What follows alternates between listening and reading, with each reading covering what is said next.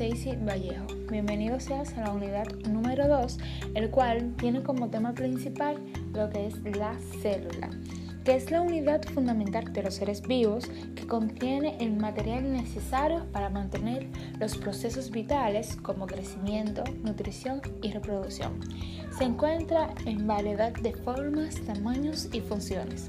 Como objetivo específico de esta unidad tenemos que los estudiantes comprenden la célula como unidad básica de la vida.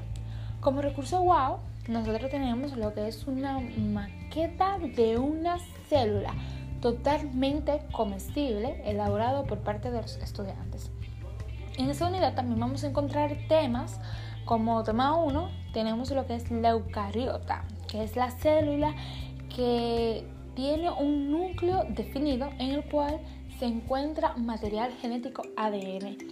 Esta y entre otras informaciones vamos a encontrar. Así también vamos a encontrar sobre lo que es la célula procariota y los recursos que nosotros vamos a utilizar para llevar a cabo este proceso de aprendizaje. Como tema 3 tenemos lo que son los tejidos y los tipos de tejidos que hay.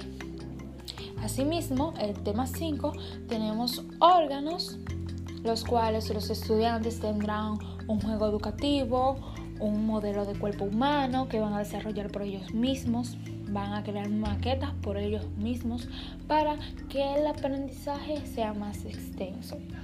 Y esto es todo, eso es todos los temas que tenemos a tratar en esta unidad.